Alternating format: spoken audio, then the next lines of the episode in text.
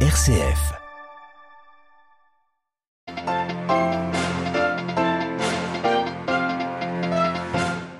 L'Union européenne fait front pour livrer en gaz la Bulgarie et la Pologne. Ces deux pays ne reçoivent plus de gaz russe depuis ce mercredi, conséquence de la guerre en Ukraine. Sur le terrain, les combats se poursuivent. La Moldavie, elle, craint toujours pour sa sécurité. Témoignage dans ce journal du directeur de la Caritas à Chisinau, la capitale moldave.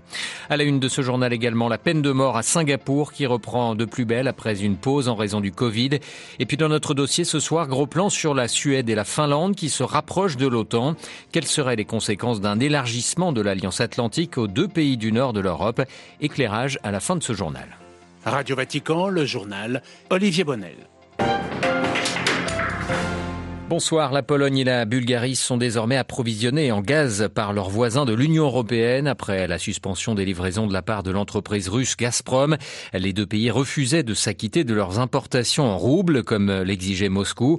Une réunion du groupe de coordination européen pour le gaz s'est tenue cet après-midi à Bruxelles. La présidente de la Commission européenne, Ursula von der Leyen, a réaffirmé le soutien européen aux deux pays d'Europe centrale, affirmant que le Kremlin avait échoué une fois de plus dans sa tentative de semer la division parmi les États membres. Sur le terrain ukrainien, les forces russes poursuivent leur offensive, en particulier dans l'est du pays, dans la région de Kharkiv et dans le Donbass. La Moldavie, elle, vit dans la crainte depuis le début de la guerre, en raison notamment de sa région séparatiste pro-russe, la Transnistrie, située à la frontière ukrainienne. Des nouveaux tirs y ont d'ailleurs été entendus ce matin. Cette région pourrait se soulever si les Russes poursuivaient leur avancée dans le sud de l'Ukraine voisin. Je vous propose d'écouter le témoignage du père Petru Chobanou. Il est le directeur de la Caritas à Chisinau, la capitale moldave.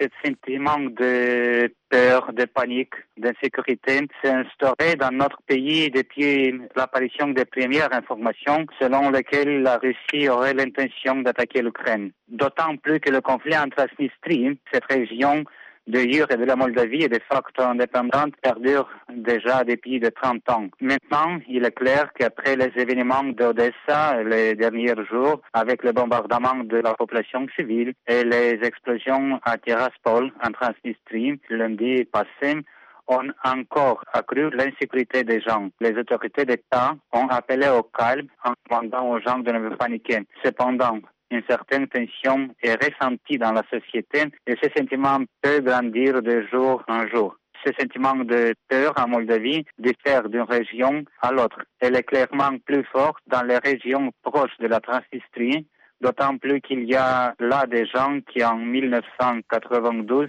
avaient déjà vécu une guerre. Le père Chobanou, directeur de la Caritas à Chisinau, la capitale moldave. Lors d'un discours prononcé cet après-midi devant les deux chambres du Parlement russe, Vladimir Poutine a lui réaffirmé que les objectifs de l'opération militaire spéciale en Ukraine seront remplis quoi qu'il arrive, ce sont ses mots. Moscou qui poursuit par ailleurs ses expulsions de diplomates ou de personnalités politiques. Elle vise en particulier le Royaume-Uni, 287 parlementaires parlementaires britanniques sont ainsi interdits de se rendre sur le territoire russe depuis aujourd'hui. Les violences tribales meurtrières se poursuivent sans répit dans la région du Darfour au Soudan. Au moins 213 personnes ont été tuées en quatre jours dans cette région selon le gouverneur local. Des violences qui ont débuté vendredi dernier à Krink, une cité habitée majoritairement par la tribu des Massalites et se sont étendues vers El Geneina, la capitale du Darfour Ouest. La haut-commissaire de l'ONU aux droits de l'homme, Michel Bachelet, a fait part aujourd'hui de sa consternation et demandé l'ouverture d'une enquête. Le Burkina Faso et la Guinée, dirigés par des juntes militaires, demandent à leurs voisins ouest africain un délai supplémentaire pour présenter un calendrier pour la transition politique. L'ultimatum demandé par ces pays, par les pays de la CDAO demandant aux deux pays leur feuille de route a expiré lundi. L'organisation panafricaine qui devrait prochainement envoyer des nouvelles missions à Conakry comme à Ouagadou. En Birmanie, le procès d'Aung San se poursuit. L'ancienne prix Nobel a été condamnée ce matin à cinq années supplémentaires de prison en plus des six ans qu'elle purge déjà. Pas moins de onze inculpations pour corruption, notamment la vise. L'opposante âgée de 76 ans nie toutes les accusations qui sont portées contre elle. Son procès pourrait durer des années. Singapour se déconfine après le Covid et renoue avec une triste tradition, les exécutions. Ce mercredi, Nagayan Tran a été pendu. Ce Malaisien avait été arrêté à la frontière des deux pays en 2008. Alors âgé de 20 ans, il avait sur lui 43 grammes de drogue.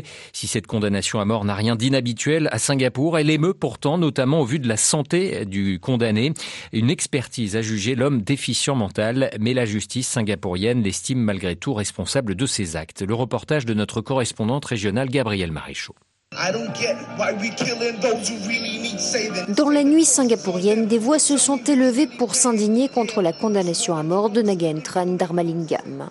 Et ce mercredi, le jour n'était pas encore levé quand ce Malaisien a quitté la cellule individuelle où il est resté 23 heures par jour pendant plus de 10 ans pour être pendu.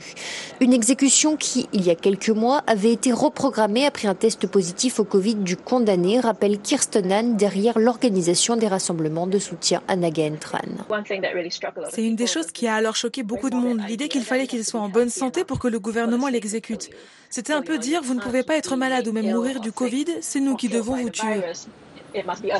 En Malaisie, les avocats de Nagaen Tran et des militants anti-peine de mort ont eux dénoncé cette exécution devant l'ambassade de Singapour.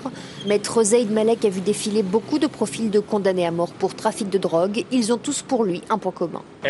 Ce sont toujours des mules, jamais des barons de la drogue. Donc, en plus, ces condamnations ne résolvent même pas le problème de fond. Elles ignorent le contexte socio-économique et même dans le cas de Nagaen Tran, son handicap. Et ce vendredi, Dachinamurti Kataya, un autre Malaisien, sera lui aussi pendu à Singapour pour avoir transporté trois cuillères à soupe de drogue. Kuala Lumpur, Gabriel Maréchaux pour Radio Vatican. Avant de passer à notre dossier retour sur l'audience générale du pape François, ce matin, place Saint-Pierre, le Saint-Père a poursuivi sa catéchèse en revenant sur le livre de Ruth dans l'Ancien Testament. François qui a insisté en particulier sur les liens entre les jeunes et les personnes âgées, représentées respectivement par Ruth et Noémie, belle-fille et belle-mère. Quand la jeunesse redonne de l'enthousiasme à l'âge mûr, la vieillesse s'avère capable de rouvrir l'avenir à la jeunesse blessée, a-t-il dit. Plus d'informations sur Vatican news.va. Il y a une semaine, tout juste, la Finlande ouvrait un débat parlementaire sur son adhésion à l'OTAN. Tout comme son voisin suédois, Helsinki s'inquiète de la menace russe depuis le déclenchement de la guerre en Ukraine. Helsinki et Stockholm, souvent présentés comme pays neutres, ont en réalité déjà rompu avec la neutralité par leur adhésion à l'Union européenne et concernant plus spécifiquement la Suède par sa participation à plusieurs opérations extérieures de l'Alliance Atlantique. De son côté, Moscou tente de dissuader Helsinki de franchir le cap et brandit la menace de conséquences à la fois sur les relations bilatérales et la sécurité européenne. Quelles seraient les conséquences d'un élargissement de l'OTAN à la Finlande et la Suède?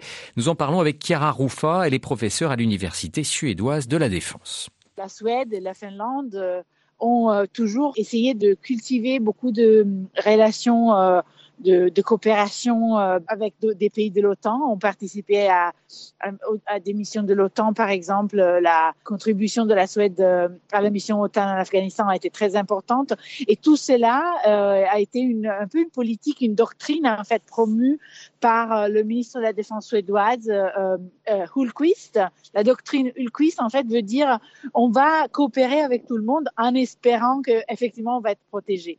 Seulement, quand, quand la menace a commencé à, à croître encore plus avec l'invasion de l'Ukraine, et ils se sont rendus compte, bon, là maintenant, on a effectivement besoin peut-être de réfléchir plus sérieusement sur devenir membre. Quels avantages ont pu tirer la Finlande et la Suède de ces années de non-alignement ou de neutralité? Le non-alignement en Suède, par exemple, est perçu vraiment comme une histoire de succès. C'est quelque chose qui a permis à la Suède de devenir très, très prospère de devenir riche. De... Et donc, euh, c'est aussi à cause de cela qu'il y a beaucoup de monde, surtout au sein du Parti social-démocratique, qui est au pouvoir en ce moment, partie d'une coalition, qui ne voit pas l'idée de joindre l'OTAN d'une façon très positive. Avec euh, l'abandon de la neutralité de pays qui sont un peu la zone euh, tampon, euh, ne risque-t-on pas de se retrouver quelques années en arrière avec deux blocs directement face à face? Exactement, et avec toute une série de conséquences aussi très négatives, c'est-à-dire une militarisation qu'on est déjà en train de voir, où les, la, la Finlande surtout la Finlande, mais aussi la Suède, sont en train d'accroître énormément leur budget de défense. Il y a tout un débat sur euh, la question de euh, comment la Russie peut se positionner dans la Baltique. Donc, euh, ce qui va probablement se passer va être une militarisation de, la Baltique beaucoup plus que, auparavant. Mais en même temps, euh, on, a un peu vu tout ceci euh, s'évoluer dans cette direction dans les, dans les derniers dix ans, je dirais. Donc, euh, c'est pas non plus quelque chose de complètement nouveau. Interrogé par Jean-Charles Puzzolu, Chiara Ruffa, professeur à l'Université suédoise de la Défense, était l'invité de Radio Vatican. C'est la fin de ce journal. Merci pour votre écoute. Prochain rendez-vous de l'information, ce sera demain matin à 8h30. Excellente soirée.